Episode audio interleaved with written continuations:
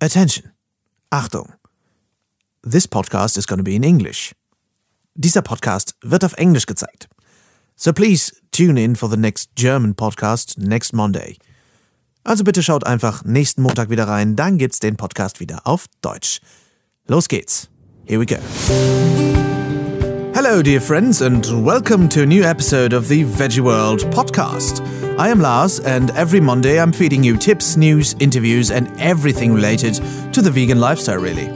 And this week I'm talking to psychologist and author Dr. Melanie Joy on how we can improve our relationships. Thanks so much for tuning in, folks. It's such a pleasure to finally give you the first ever English version of the Veggie World podcast. For those of you who are still bewildered as you stumbled upon this little piece of audio knowledge, this is the Veggie World podcast. It's the official podcast of the Veggie World, which is Europe's biggest vegan trade fair.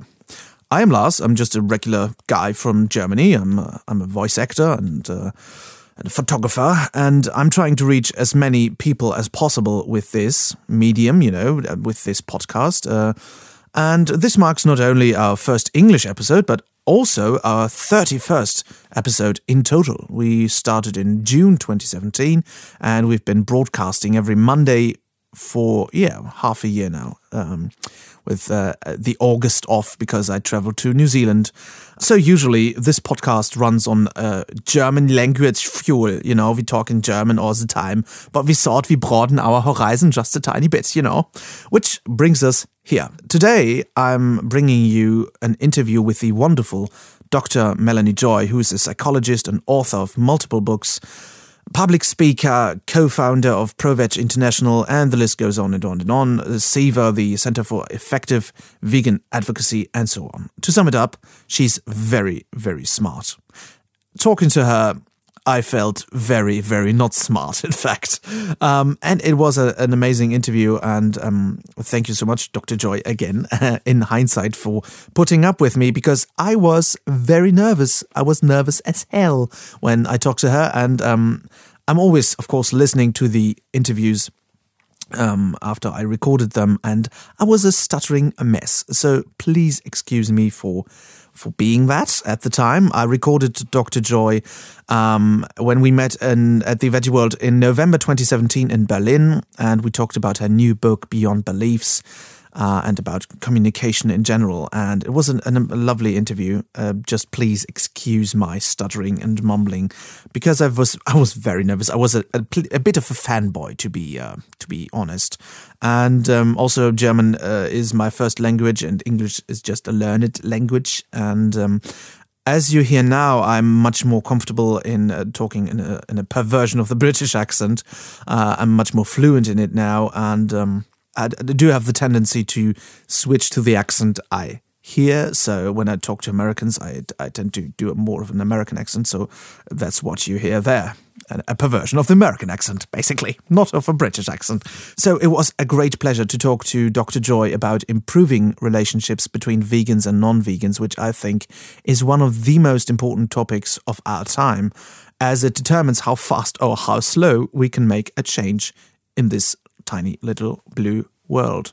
A tiny disclaimer on the sound quality of this particular episode. We recorded this interview in a very big, very empty room in Berlin, and um, there might be a tiny bit of reverb. Please excuse that. Um, I'm working on it but I have to work with the room I'm getting on the particular, you know, location. So that's that. Just before we jump in, please let us know if you like this podcast. Uh, please write to me. I'm going to give you an info at the end of the podcast or give us a review because if you like this, then we can make more of them and we'll do more English podcasts in tandem with the German podcast because in German they tend to do very well, really. And um, we like to, as we said, uh, broaden the horizon a bit and um, feed the world with good podcast, you know, content. Although I hate the word content because people tend to do content for content's sake these days, but we really care about content. Who is we, by the way? Um, that's me, Lars, and um, the Veggie World team, of course, who do this um, very passionately. and we really care about this planet and the animals and the people on it.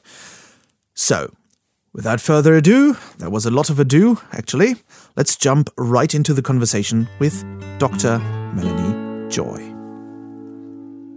So, I'm here very excited with our first English episode with Dr. Melanie Joy. Thank you so much for being here. It's really an honor to have you here. Yeah, well, thank you. It's a real pleasure for me. Um, so, for the people who don't know you yet, like the two people in the world, uh, who who are you and what exactly do you do? So, I'm a psychologist, and I'm also the author of the book Why We Love Dogs, Eat Pigs, and Wear Cows, um, which is basically on the psychology of eating animals. Um, and I'm also a speaker, and I'm the founding president of the organization Beyond Carnism, um, which is focused on the information I provide in my first book. It's about raising, our, our mission is to raise awareness of and transform carnism, the invisible belief system that conditions people to eat certain animals.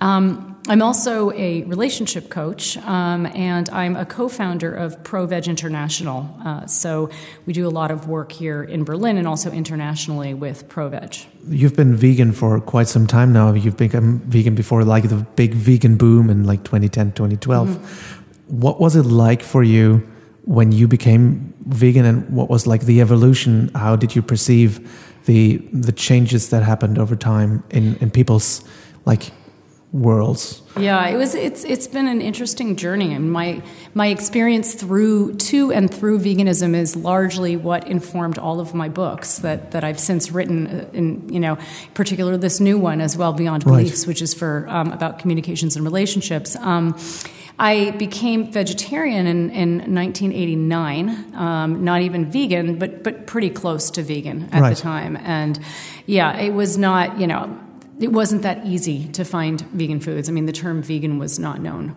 really right. at all. My mother thought I was going to die before my 30th birthday. I was right. 23 then. She's now recently become vegan herself in her 70s. So a lot's changed. So back then, when I when when I would tell people I was vegetarian, you know, they'd look at me like I had two heads. Now, when I say I'm vegan, the response is very frequently like, "Oh, oh, that's why you look so young, or that's why right. you're so healthy, or I wish I could be vegan. Good for you." So it's changed quite a bit, and certainly in the past five years, um, we've seen a tremendous transformation globally of the vegan movement just really starting to take off. I've been to 40 countries now, and wow. yeah, I haven't seen an exception of uh, you know the, the, the, growth of the movement. The trajectory is the same everywhere I go. Really, that's interesting because I um, I've recently been to New Zealand, and mm-hmm. I thought, wow, this is just a, such a meat eating country. I mean, it, Germany still is as well, but um, I think it's it's all part of perspective. But do you think that even like even in Asia or or uh, India, that I mean, India is it's an easy one for them, but um, are there like cultural differences in how people change their mind? Certainly. I mean, there's so the trajectory is the same, meaning the direction of the growth of the movement is the same, but the, the level of development of the movement is certainly not the same in, in every country. So, you know, some move, some countries are far more advanced when it comes to the development of veganism. You know, Germany, for example, Israel, the U.S., to some degree, the U.K. But you know, New Zealand is a very meaty country, and five years ago, it was a meatier country than it right. is today. I mean, they've got a, a very active active, um, more than one. They've got very active vegan groups there that are doing really great work. So right, and they even um, they even have like podcasters that are like in the end of the South Island and doing like their podcast for three people or something. So they are really passionate people there as well. That's that's true. Um, so you've been to forty countries how? Why? I mean what started that and what do you do there? Do you speak do you do talks like here on the veggie world or? Yeah i, I mean it was inspired by the release of my first book why we love dogs eat pigs and wear cows. Um, I, I, started a, what became an international speaking tour giving my carnism presentation around the world. Um, and eventually we launched the center for effective vegan advocacy um, which is a program of, of beyond carnism. Uh, tobias Leenaert and i are the co-directors of that. And we travel around the world training vegan advocates. Um, wow. My first book is actually on strategy. It's called Strategic Action for Animals. So mm. we, we train vegan advocates um, on how to communicate effectively, how to take care of yourself, how to think strategically. Um, and we do organizational consulting and, and other movement building activities. And so between the Carnism Awareness Speaking Tour and um, CEVA, I've had the opportunity to go and give talks to you know a meat eating public, um, to vegan um, public, and also to do CEVA trainings. And so it's given me really a, a bird's eye view of the movement, where I've really been able to see the movement from this kind of you see like the big picture. this big picture wow. of the movement. And that's why i feel pretty confident when i can talk about the, tra- the, trajectory and the global growth of the movement. Yeah you have like a unique perspective on that. That's amazing um, so just to get that basically out of the way because so many people know the term by now what is carnism uh, because you kind of coined the phrase and uh, or the term what is it and and how does it work so, carnism is the invisible belief system that conditions people to eat certain animals. It's essentially the opposite of veganism. Um, right. We, we tend to assume that only vegans and vegetarians follow a belief system, um, but the only reason that many of us learn to eat pigs but not dogs, for example, is because we do have a belief system when it comes to eating animals. Um, so, I my work has been to highlight carnism. It was what I had kind of discovered in my research when I was doing my doctoral dissertation on the psychology of eating meat, and to to really help um, help us have a more objective conversation about eating animals. Um, carnism is a system that is it's violent and it runs counter to core human values. So most people would never willingly participate in intensive and completely unnecessary violence toward other animals, um, and yet they do so on a regular basis, and they do this in large part because they've been born into this system that's invisible, they don't see it, and that conditions them psychologically to disconnect from the reality of what they're doing when they're eating meat, eggs, and dairy. And so, um, you know, I think it's impossible to have an objective conversation about eating animals as long as we're talking from within the very uh, system that conditions us to see eating animals as fully legitimate. Right, and uh, this belief system is really it's in our blood basically it's entrenched. It's, it's, yeah it's really i mean we, we got this from like with our mother's milk mm. most of us i mean the western culture especially so your your new book uh, which is which has a very short title i have to say beyond beliefs a guide to improving relationships and Communications for vegans vegetarians and meat eaters it's a bit short well, the, the title, the title is Beyond yeah. Beliefs, but the subtitle is pretty long. No, so it's Beyond Beliefs, which is a really good title, by the way. Thank you. Um, you you tackle this huge topic of communication between all of us and, and getting getting basically better discussions out of it. Um, and I think that's such a, an important mm. theme because so many people who turn vegan, like the fresh vegans, are many. I have many in my show who, who said they are they were so aggressive and so so depressed because they thought, okay, I now made this change. Why doesn't anyone else see what's going on? And we have to change that. And not being able to reach out to people who are still stuck in this belief system. So, how do you tackle that in your book? Yeah, I mean, I wrote my book because I, I discovered after you know having traveled so extensively and talked with so many thousands of, of vegans and also vegetarians, which many vegans are surprised to, to discover have a very similar uh, experience in relationship and communication um, issues. Um, they were just saying over and over again that they felt, you know, this this empowering experience of becoming vegan suddenly, um, you know they, they, discovered their, their enthusiasm suddenly turned to shock and horror when they started talking about veganism with people and found that they were on the receiving end of, of you know, hostile humor and otherwise rational, compassionate people would tell them, Don't tell me that, you'll ruin my meal. And treat the vegan as though they were irrational when they yeah. were simply trying to highlight the irrationality of the system that is you know invisible to so many of us so so my book has it's based on um, you know it's really looking at the principles of, of creating healthy communica- healthy relationships um, which apply to all relationships it's relationships between people and you know among people in general relationships between vegans and other vegans and not just intimate relationships you know friendships um, relationships between activists. Uh, how do we treat one another in a way that can help us be more connected and feel more secure rather than um, cause us to feel disconnected and angry and distant from one another? And, and then also, really specifically, I have a chapter that's just on communication. What are the principles and tools for actually being able to communicate about these issues, or really any issue, but I focus on veganism in this, um, so that we increase the chances that our message will be heard the way we intend it to be, um, to, to reduce the likelihood that we'll be silenced. Absolutely. I think this is one of the most important um, discussions that we have to have. I mean, we had a, a German episode on this as well, because um, we all think like becoming vegan is like, that's it, you don't need to do anything else. But I think talking about it and, and, and getting more and more education about it is just so important. Um, so, I mean, especially when you're in a family, I think families have a, a lot of potential for, for conflict in them when one you family so? member well maybe. Not um, families. Well you know when like one spouse becomes vegan or uh, i mean I, I know someone who's really depressed because his wife and his son don't see the reason to become vegan and he's like a very passionate vegan. How can we tackle that? How can we talk to each other better yeah, I mean, so it's it's really um, it, it's challenging with families, you know, and I don't even look at this as tackling an issue because it's not really about you know fighting something, but rather engaging with it in right. a way that creates greater connection and open openness. Um, and it's there's there's a lot of pain and suffering in families, um, or even in you know in, in, in, friendships where one person becomes vegan and the other doesn't, um, because there's so much misunderstanding and Vegans are, because of carnism, carnism distorts people's perceptions of not just meat, eggs, and dairy to make them look like you know food rather than dead animals or dead animal products. Right, yeah. um, carnism also distorts people's perceptions of vegans and veganism. So when one person becomes vegan, another person who is not vegan may very well still maintain these stereotypes and attitudes about what it means to be vegan and, and, and is often automatically defended against that person. What happens for many people, first of all, there are often existing power dynamics in families in place.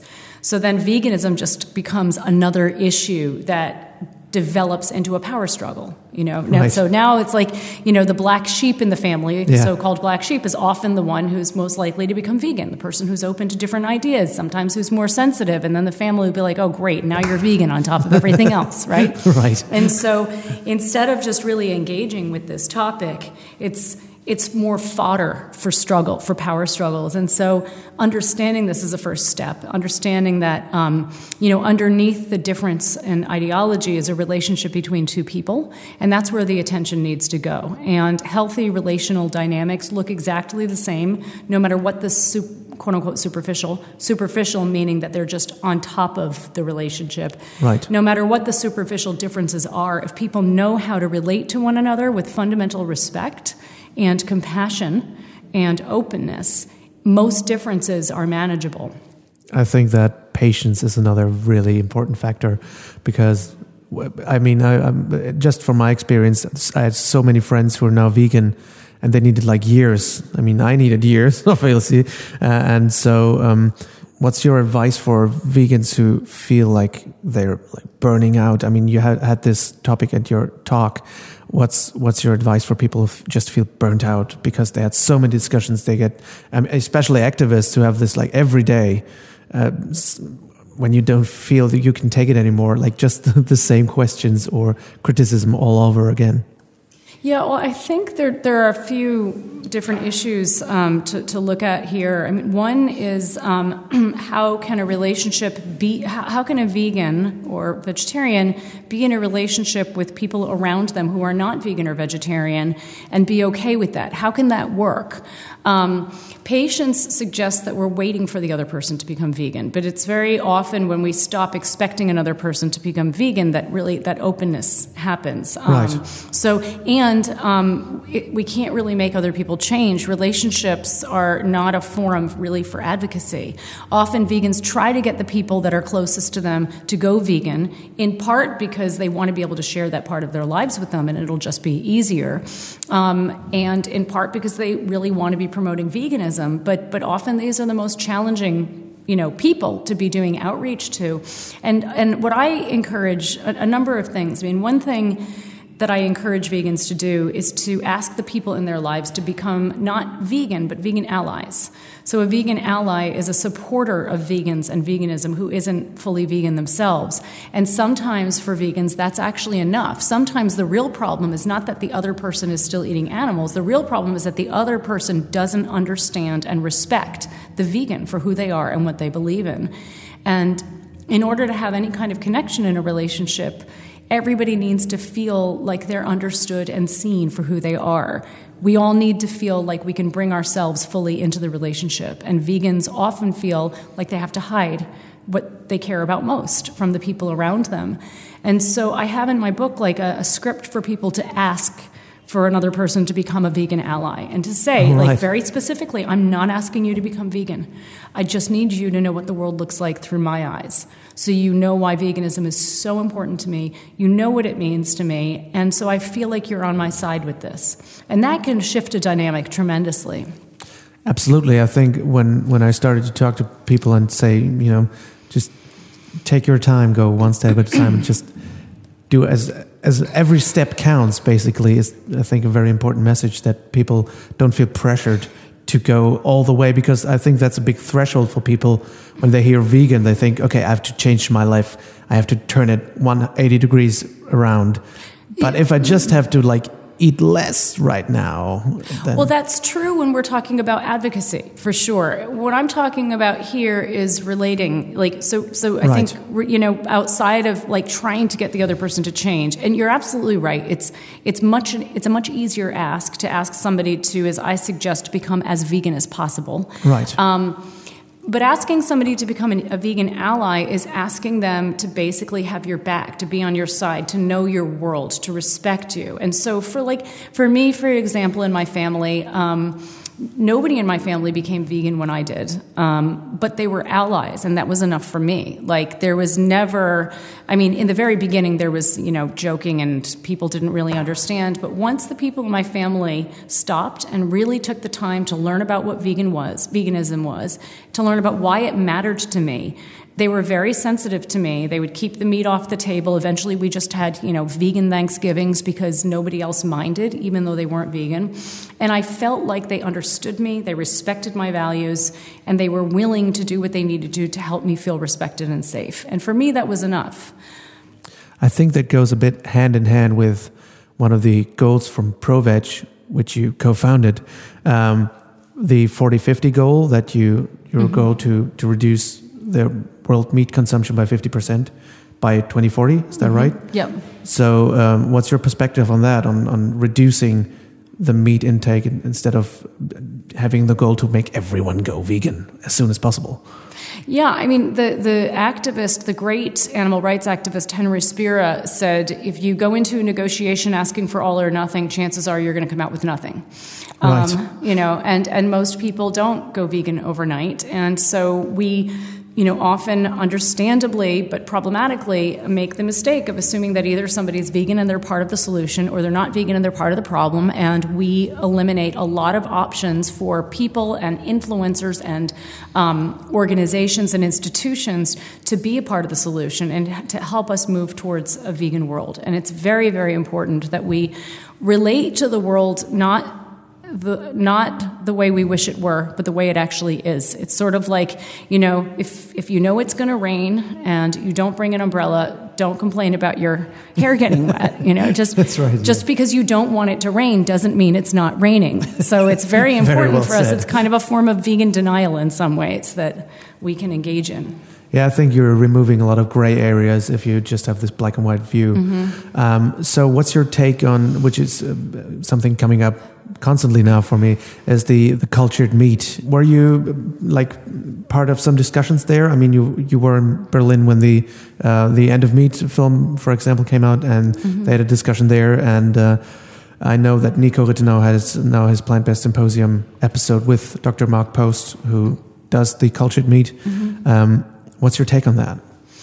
I mean, I think um, it's anything that anything that helps us to reduce suffering and increase compassion and health in the world is is typically a step in the right direction. Um, the people who are promoting cultured meat or clean protein, you know, and there's lots of, I, I would actually rather speak to clean protein than just simply cultured meat because there are a lot of different ways that people are kind of coming at this same kind of change, which is basically providing products that look and taste like meat but aren't tech, they're not from a dead animal, from a slaughtered animal. Right. Um, and because, again, many people are not willing to just go vegan and they're not willing and, and, there are some people who are not even willing to eat a veggie burger if they know that it's made from from vegetable protein so it just makes sense strategically to be coming at this issue from a variety of angles yeah right and um, what how do you see the like the future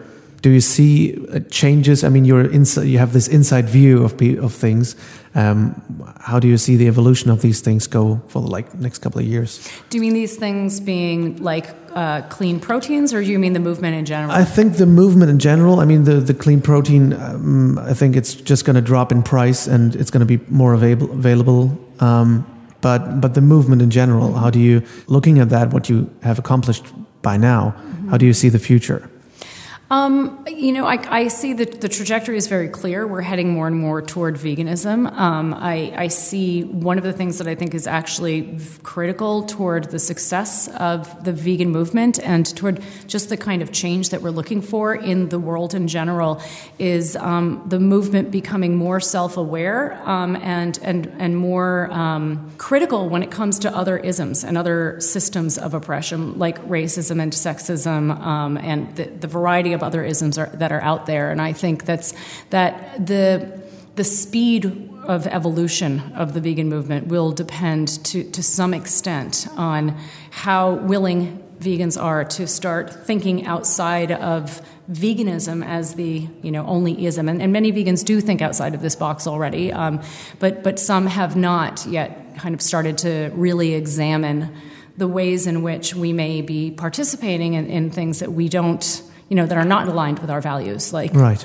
race and, and gender. So I see that as critical. It's starting to happen. More conversations are starting to happen around this. Um, the United States is really starting to become more and more um, focused on the interconnectedness of isms within the vegan movement. Um, so I think if that trajectory continues, then we will continue to move even more quickly toward the kind of um, vegan world that we want to be creating. Great. You you live in Germany now, or yes. do you live like all over the place and you just no, I travel all over the place, but I live in Berlin. Okay, cool. And you, you have a German husband. Do you see like any difference? The U.S. has a, a much stronger health focus.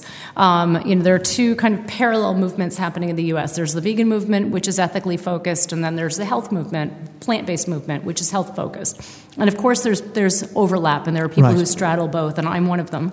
Um, here, the movement tends to be more ethically focused. Um, we have a lot of uh, a number of physicians and physicians organizations in the United States that are working to raise awareness of the, the health benefits of a plant-based diet and the dangers of eating an animal-based diet, and and that's something that's starting to happen over here in Europe and in other places in the world, but it hasn't caught up with the U.S. And so the food difference is that there's more vegan. I mean, Berlin, for example, is incredibly vegan friendly. Yeah. Um, and it's it's also um, a lot of like kind of comfort vegan foods or traditional German vegan foods, which are not necessarily healthy. And I think it's very important for us to have, you know, incorporate more of a health focus. In the U.S., a lot of people become vegan or become pro-vegan because they eat vegan foods that are really they're whole foods, plants, and immediately notice the difference in their bodies and, and fairly quickly have, um, you know, can, their physicians can see the difference in them. Right. I think you have the, the big benefit of having so many doctors that are so uh, fundamentally important in America, like yeah. Dr. Esselstyn and Dr. Greger and who else? I mean, you have so mm-hmm. many. And in Germany, there are there aren't so many doctors who are that prominent and that That's that right. have that celebrity. To to promote that. And I think the Germans are just very conservative, and Americans are a little more progressive when it comes to changing. It's like, oh, it's good for me. I have to change it. No problem. It's mm-hmm. this entrepreneurship that I see in Americans more. Mm-hmm. Um, but I think it's very interesting. With your busy schedule, do you even have time to cook at home, or do you just eat? away or just take away all the time or something or do you do you still have like a private life where you say okay i'm just i'm at home now cooking for myself Yeah, I do still have a private life, um, and I do stay at home. all- jet setting all the time. Okay, good. Not all the time, just a lot of the time. Um, yes, and I do have evenings where um, Sebastian cooks me dinner, um, so, Good. so that's good. Uh, I don't do take takeout or takeaway as much here as I used to in the U.S. because it's not. I used to do salad bars, and I can't. Right. I can't really do that here. So, Right. um, so it's kind of a, a combination. Um, I let's just say I, I drink a lot of smoothies at home. okay, so it's really just smoothies are the solution for really busy people. well, busy people who want to also stay healthy Right. throw everything in a blender, and then you're okay. Cool. Um, do you have like a like now in, in the winter? Do you have like a favorite season dish that you're just craving right now? Um, well. Smoothies.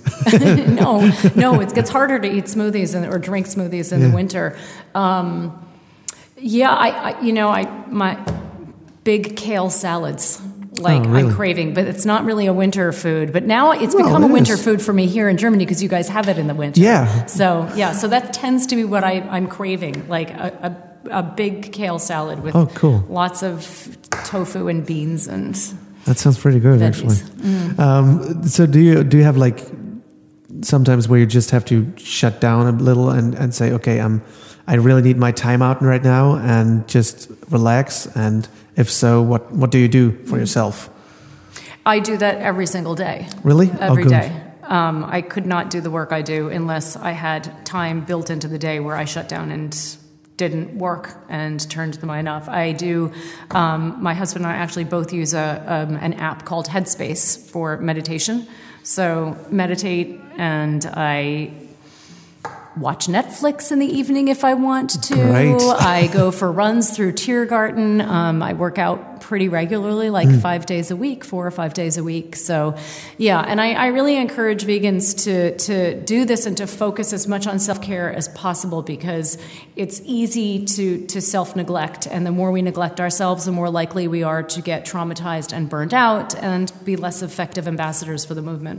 That's what you what, you said in your talk. Is this like self respect? Because there are so many ethically uh, um, motivated vegans who just are there for the animals and who are just going for the comfort foods. So being healthy and staying healthy is as important for the act advocacy. Would you say? It's fundamentally important. I think um, really it's it's one of the number one things that we can do as a movement is to commit to our own self care and to really recognizing that taking care of our own bodies, sleeping well and, and eating well and being healthy and psychologically and emotionally healthy um, is exactly what we need to do so that we can be in this movement for the long haul and so that we can be effective in this movement because otherwise we become burned out, frustrated, embittered, misanthropic, and we don't represent the movement the way that we want to or, or need to. That's very important. Thank you for that. Um, so, what's your goal for the next year? For like, do you have like short-term goals that you really want to to tick hmm. off?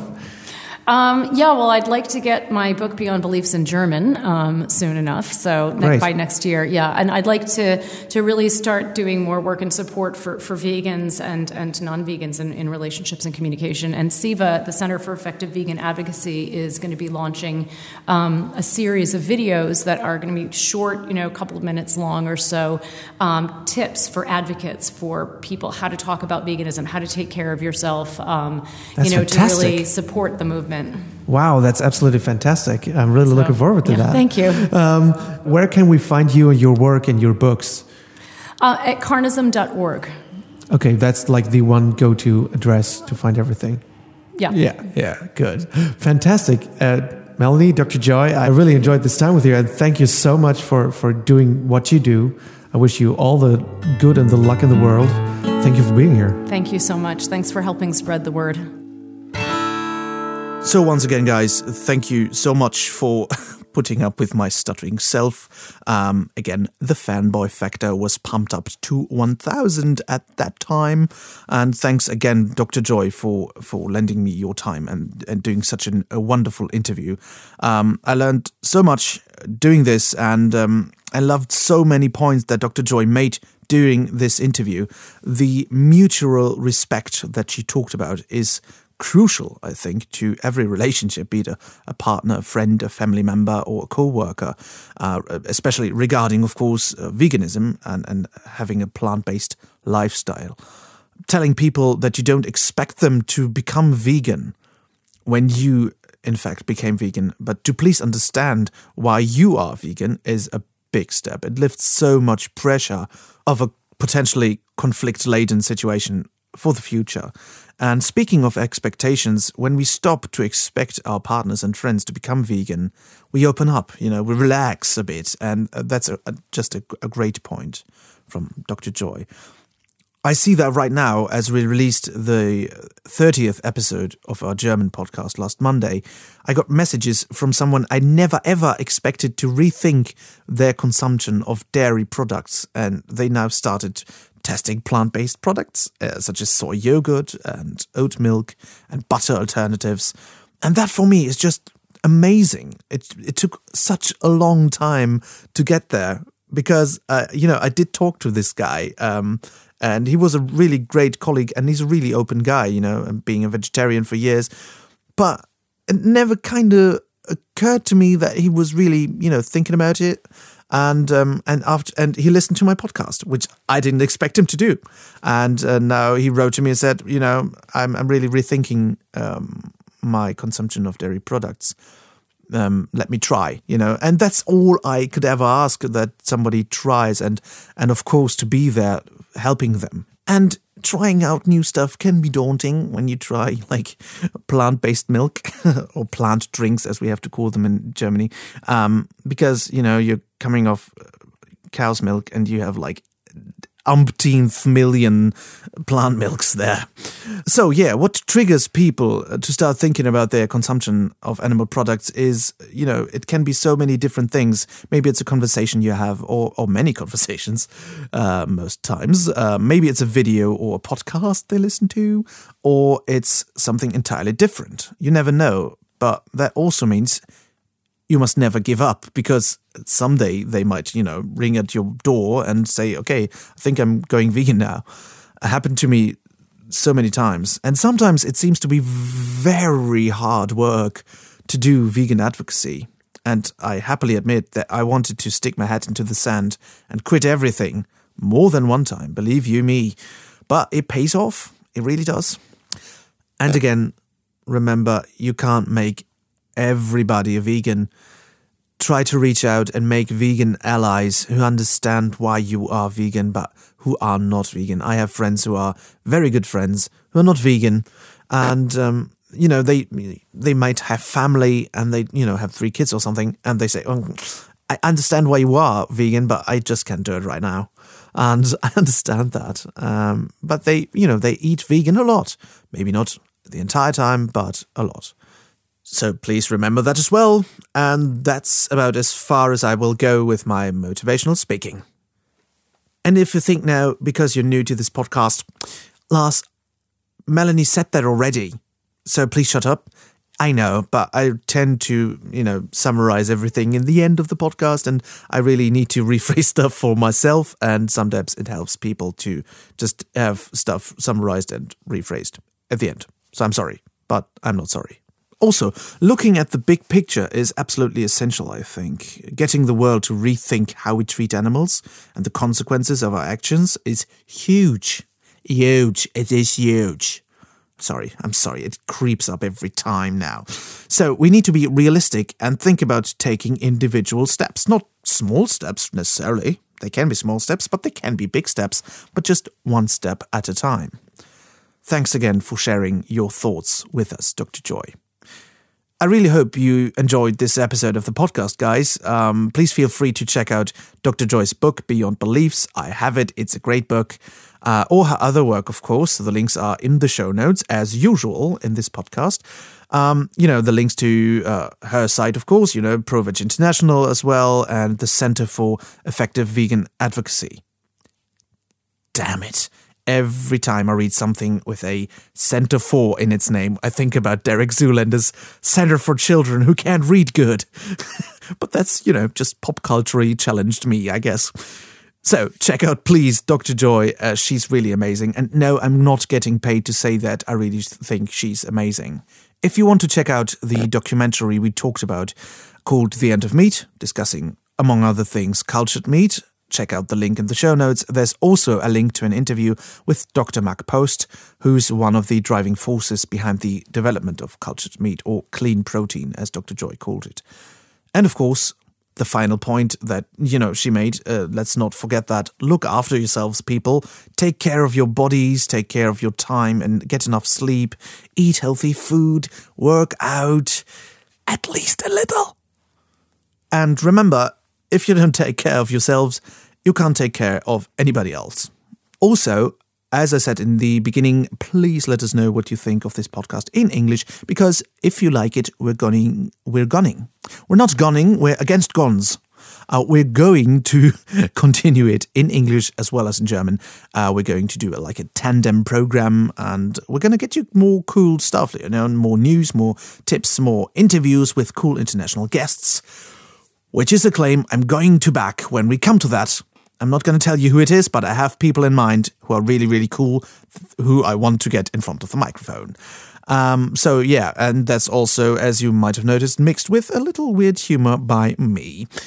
Please feel free to give us a review on the podcast platform of your choice or write to me directly, which is Lars, that's L A R S or L A R S, at veggieworld.de and let me know because I'd love to continue my voyage of peaceful world domination. Thank you.